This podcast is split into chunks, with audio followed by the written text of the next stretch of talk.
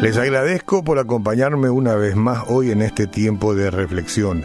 Estoy mirando Segunda Crónicas capítulo 34, pero algunos versículos, versículos desde el 29 y hasta el 33. ¿Cómo no? Eh, es importante escuchar un poco el relato de esta parte de la palabra de Dios por si de repente encuentra algo que lo pueda relacionar con nuestro tiempo. Entonces el rey mandó convocar a todos los ancianos de Judá y Jerusalén, acompañado de todos los habitantes de Judá y de Jerusalén, de los sacerdotes, de los levitas y en fin, de la nación entera, desde el más grande hasta el más pequeño. El rey subió al templo del Señor y en presencia de ellos leyó todo lo que dice el libro del pacto que fue hallado en el templo del Señor Después se puso de pie junto a la columna del rey y ante el Señor renovó el pacto. Un rey renovando el pacto. Se comprometió a seguir al Señor y a poner en práctica de todo corazón y con toda el alma sus mandamientos, preceptos y decretos cumpliendo así las palabras del pacto escritas en este libro. Un rey, alguien que gobierna comprometiéndose con Dios. Después hizo que todos los que se encontraban en Jerusalén y en Benjamín confirmaran el pacto y así los habitantes de Jerusalén actuaron según el pacto del Dios de sus antepasados.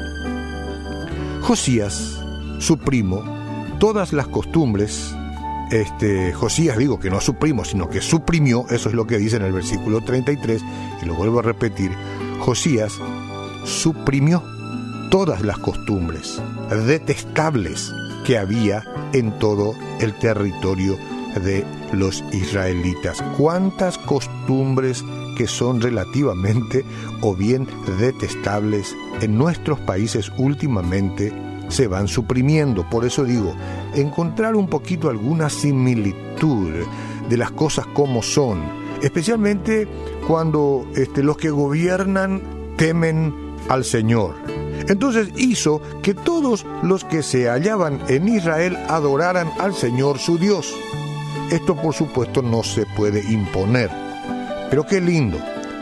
Mientras Josías vivió, no abandonaron al Señor, Dios de sus antepasados. Ok, usted querrá saber de dónde lo quité. Lea Segunda Crónicas capítulo 34 y déjese hablar por el Espíritu Santo cuando lea todo el capítulo. Ahora tómese un momento para aclarar su mente y respirar. Respirar. Eso es lo que muchos quisieran y por mucho tiempo. Ahora hágase esta pregunta con la intención de responderla y con sinceridad. ¿Qué es lo que busco más que nada en esta vida? ¿Mm? La mayoría de las personas tratan de obtener cosas que nunca conservarán una vez que mueran.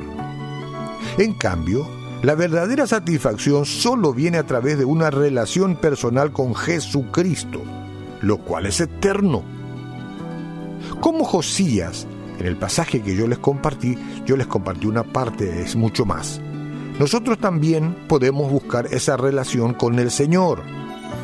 Entonces se requiere el deseo de descubrir cómo es Dios, examinar la palabra de Dios en profundidad nos va a ayudar a entender mejor quién es Dios y cómo se relaciona con su creación. Si no leemos la palabra de Dios, cualquiera de nosotros dirá, este Dios no entiende nada de lo que hace. Pero si la leemos y comprendemos quién es Dios y cómo es Dios, el concepto o los conceptos cambiarán. Entonces, se requiere también el deseo de una comunión íntima con Dios. No es una cuestión, voy a ir a probar un rato a ver qué dice Dios y si algo me dice. No, una comunión íntima, pasar tiempo a solas, con sinceridad, a solas con Dios. Reorienta todo esto nuestro corazón con el suyo, pero debe ser un tiempo de calidad, con regularidad, a solas, de quietud, sin prisa. se requiere también seguir más de cerca a Dios. Cuanto más permita usted que el Espíritu Santo obre en su corazón, en mi corazón, más querrá usted obedecer y agradar a nuestro Padre Celestial. Esa es una ecuación que se da.